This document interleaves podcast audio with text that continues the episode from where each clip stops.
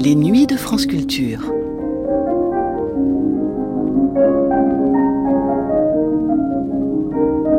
Les nuits de France Culture, une mémoire radiophonique.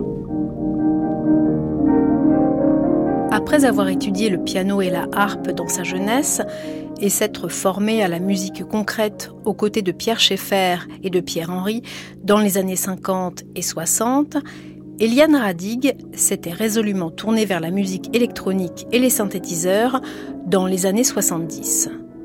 Au début des années 2000, elle donnait à sa musique une nouvelle orientation en l'ouvrant à des compositions instrumentales. C'est l'une de ces compositions, Naljorlak, dont nous allons entendre dans l'archive qui va suivre un extrait interprété en direct par le violoncelliste Charles Curtis. C'était dans un numéro de Un Poco Agitato, dans lequel, à la veille d'un festival où seraient proposées au public ses créations, Eliane Radig présentait sa musique au micro de David Gis et Yvan Amar. La musique, de l'une des figures les plus singulières et indépendantes de la musique contemporaine, qui, d'une rive à l'autre de l'Atlantique, aura été liée aux avant-gardes artistiques de son temps. Un poco agitato avec Eliane Radig, une émission diffusée le 18 septembre 2006 sur France Culture. Agitato. Agitato. Agitato. Un poco agitato.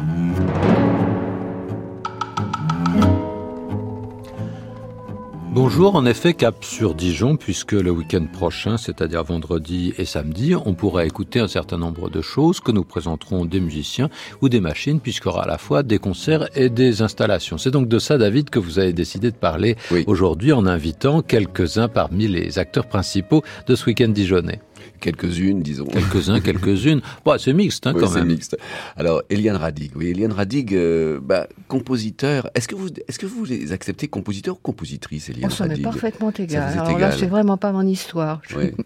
Donc, vous revendiquez pas l'idée Non, de non, je féminiser ce ne... qualificatif? Non, non. Eliane Radig, donc euh, compositeur très important et qui va nous mettre dans un univers. euh, alors il faut, il faut un petit peu informer nos auditeurs. C'est vrai que c'est toujours une grande difficulté à la radio de passer des extraits musicaux pour donner envie à l'auditeur de découvrir un univers musical. Alors c'est vrai qu'avec vous, il faut le dire, vous êtes plutôt dans la dans le courant qu'on pourrait qualifier de post-minimaliste. Est-ce que ça vous plaît ce, ce, Euh, ce qualificatif, pas disons Euh, Pourquoi tout- pas tout Vous ce savez, je qui- crois avoir précisé que les qualificatifs. Oui, vous n'en- aviez cure.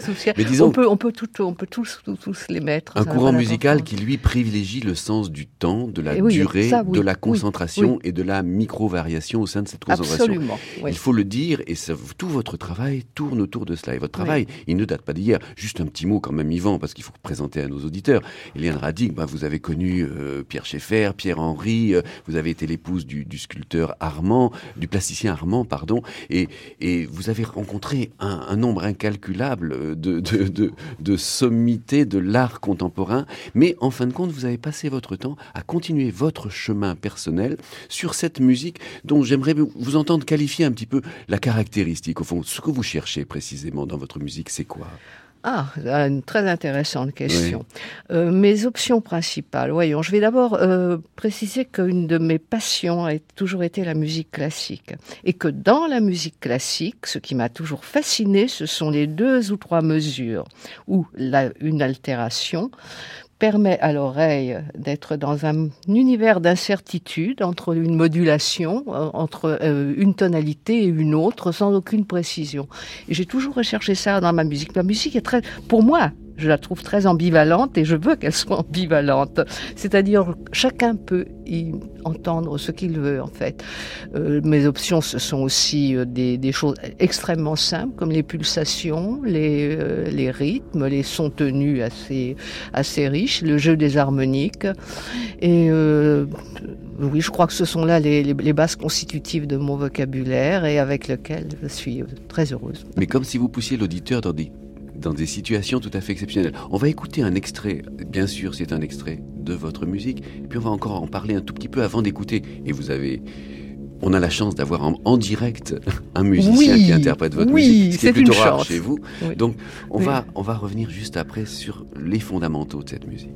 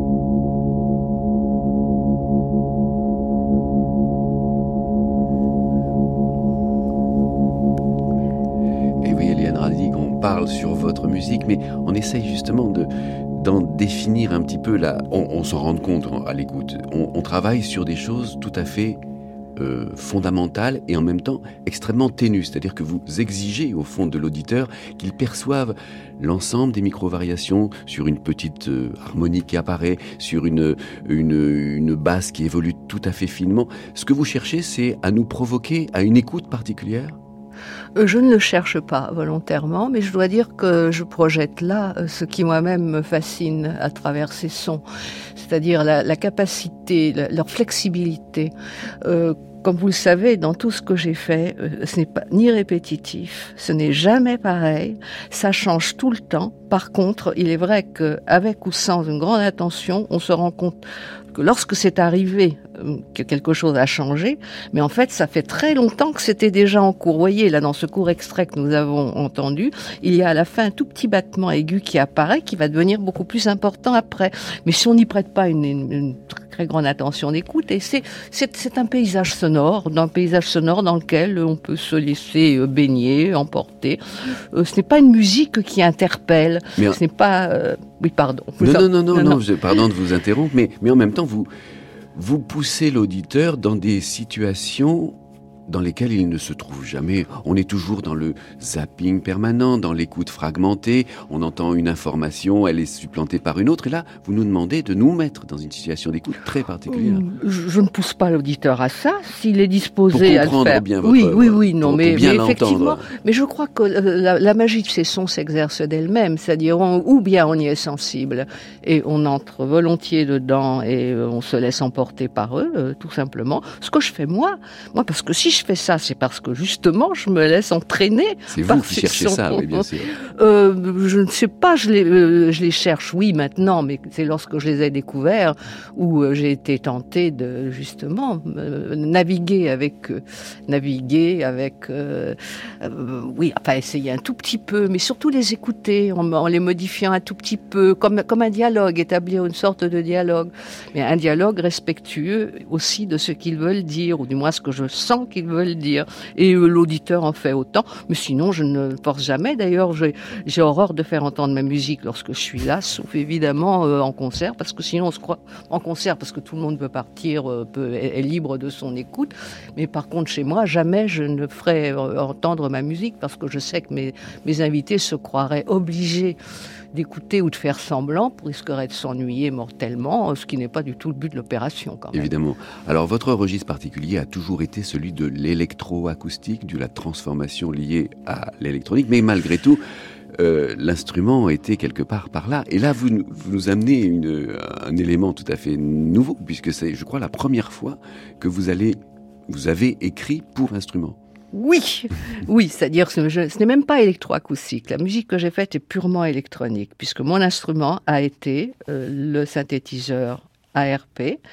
J'ai aussi travaillé un peu chez vous d'ailleurs avec le Serge. Ah oui.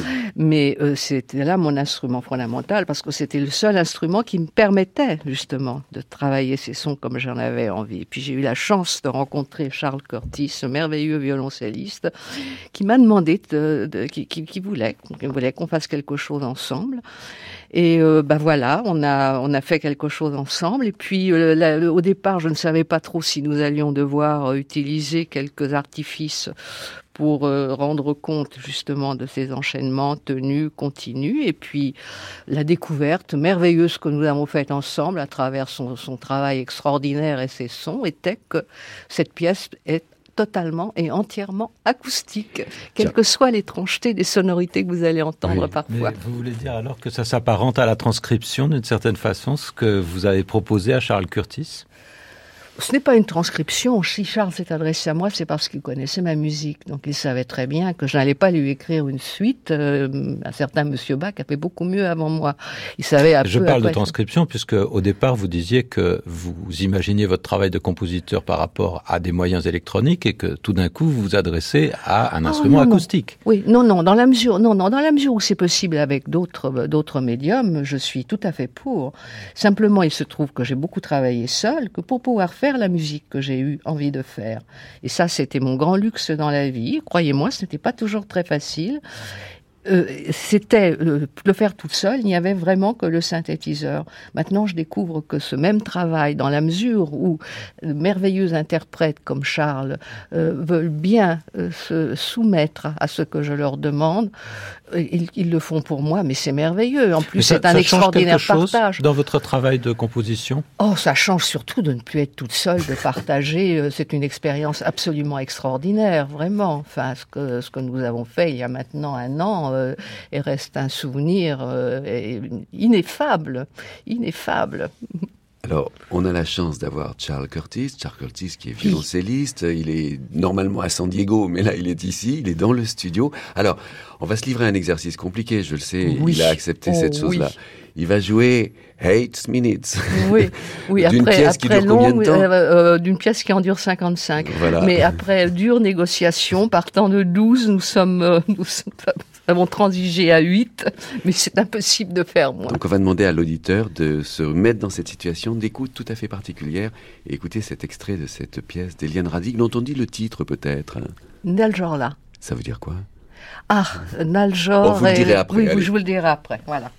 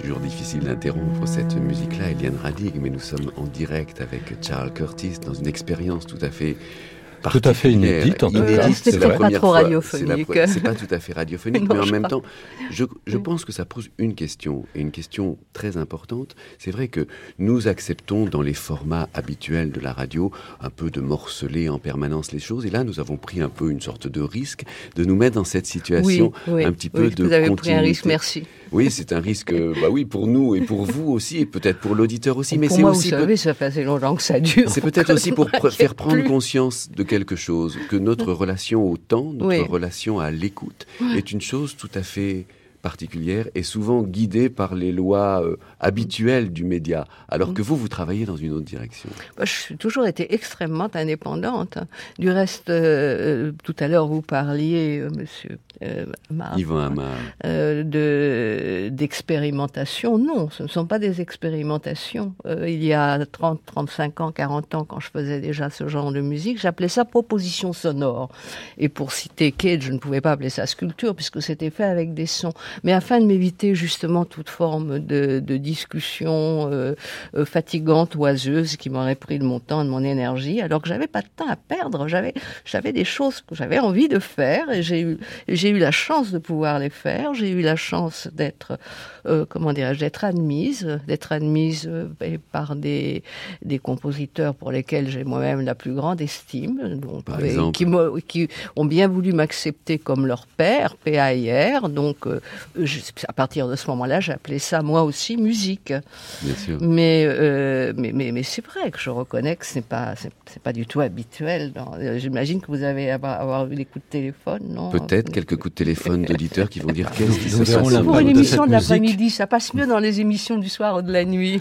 c'est toujours une idée qu'on a, mais c'est vrai que le temps est élastique et qu'on ne le conçoit pas l'après-midi comme on peut le concevoir euh, le soir si les gens sont préparés et qu'on leur dit pour une longue nuit, vous allez écouter ça comme ça. Il est vrai aussi que ça vient un petit peu à l'encontre de tout ce que sont nos habitudes d'écoute. Et euh, nos habitudes d'écoute sont là. C'est vrai qu'elles sont très souvent réductrices, mais on le voit par exemple avec certains, euh, certaines propositions, je reprendrai votre mot, de musique traditionnelle, dont on sait très bien que dans un certain nombre de, euh, de milieux où cette musique est est produite, où elle est née, elle est faite pour être euh, écoutée ou pour être proposée pendant une heure, deux heures, trois heures de suite. À partir du moment où ça devient euh, un espèce de, produit culturel, il est très difficile de l'écouter trois heures durant et ça dérange beaucoup plus nos habitudes ordinaires. Donc est-ce que vous jouez avec ce, ce qu'on peut envisager être dérangeant pour l'auditeur ou bien est-ce que vous en tenez à peine compte? je crois que j'en tiens très peu compte. Euh, c'est pour ça d'ailleurs qu'il y a. Euh, je suis ravie maintenant que beaucoup d'éléments de, mon travail soient mis sur euh, sur CD, parce que cela laisse la liberté complète. Croyez-moi, j'ai quelques quelques solides fans mais vraiment très solides, qui parlent de ma musique beaucoup mieux que je ne saurais le faire.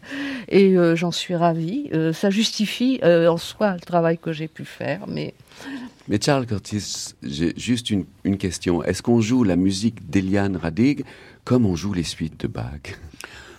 Yes, definitely. Uh, it's an extremely natural uh, use of the cello. and uh, there's actually, to me, no uh, no change in the essential approach to the instrument. It sort of goes to the oui, to oui, the tout root. À fait. Yeah. Je vais traduire ce que dit Charles mm-hmm. Curtis. Mm -hmm. J'utilise le violoncelle de façon tout à fait naturelle et exactement de la même façon que je pourrais l'utiliser pour une autre musique. Yeah, it, it explores uh, the, the the natural sonority of the cello. It sort of goes to the root of of of what the, of the cello's sonic potentials. J'utilise le violoncelle de façon tout à fait naturelle. Je reprends la racine, si on peut dire, l'origine du son qu'il peut proposer. Mhm. Alors donc, euh, on se rend compte qu'il faudra que l'auditeur à Dijon se mette dans cette situation-là pour voir tout votre travail, Eliane Radic, mais c'est à cela qu'il est convié, puisque dans le festival Confluence, enfin dans les moments appelés Confluence, et qui, Continuum, pardon, je dis une bêtise, et qui se passe le 22 et 23 septembre à Dijon, nous pourrons voir donc à la fois le concert de Charles Curtis, mais aussi des installations, Eliane. Ah oui, des, ont été exhumées euh, des, œuvres, je ne sais même pas si je peux appeler ça des œuvres, enfin des choses très anciennes que j'ai faites dans les années 60, des installations sonores. Euh, et des installations sonores, c'est-à-dire avec un système d'écoute, alors là, parfaitement libre, parce qu'elle euh, s'est proposée euh, pendant toute une journée. Chacun y vient 5 minutes, 10 minutes, fait son parcours, euh, va, vient, et donc est, tout à fait libre de, de, de son écoute. Et ça m'a, ça m'a amusé de reprendre ces, ces, vieilles choses parce qu'à mon grand étonnement, euh, j'ai redécouvert, je vais totalement oublier tout ça, mais j'ai découvert quelques-unes des, des, racines, en tout cas des éléments qui m'avaient frappé et qui ont constitué après mon, mon langage.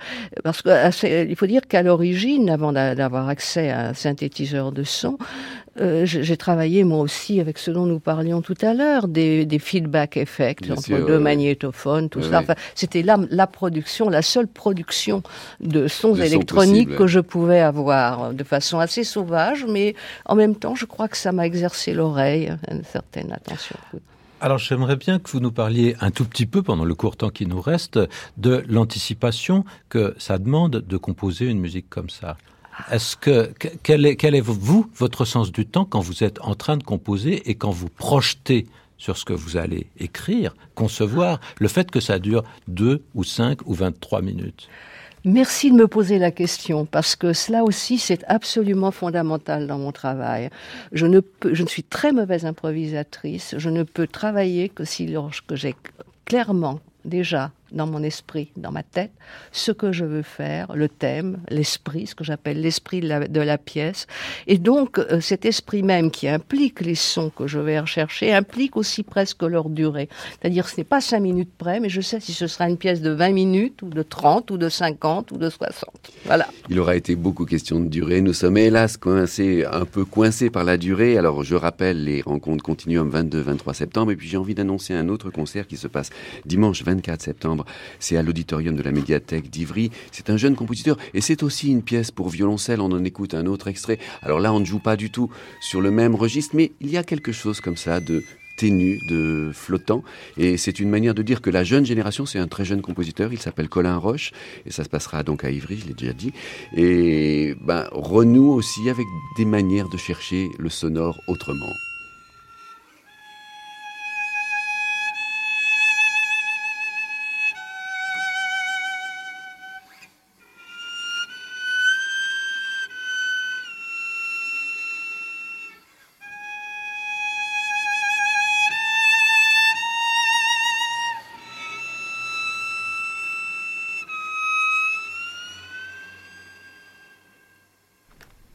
Extrait donc de La robe des choses, installation concertante de Colin Roche et Simon Artignan, vidéaste à Ivry-sur-Seine le 24 septembre. Et puis on rappelle bien entendu ce week-end à Dijon, Continuum, les 22 et 23 septembre. Merci à tous ceux qui ont participé à Umpoko euh, Agitato.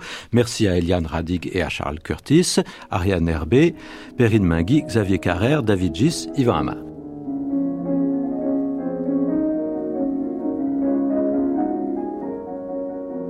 Cette émission a été diffusée le 18 septembre 2006 sur France Culture.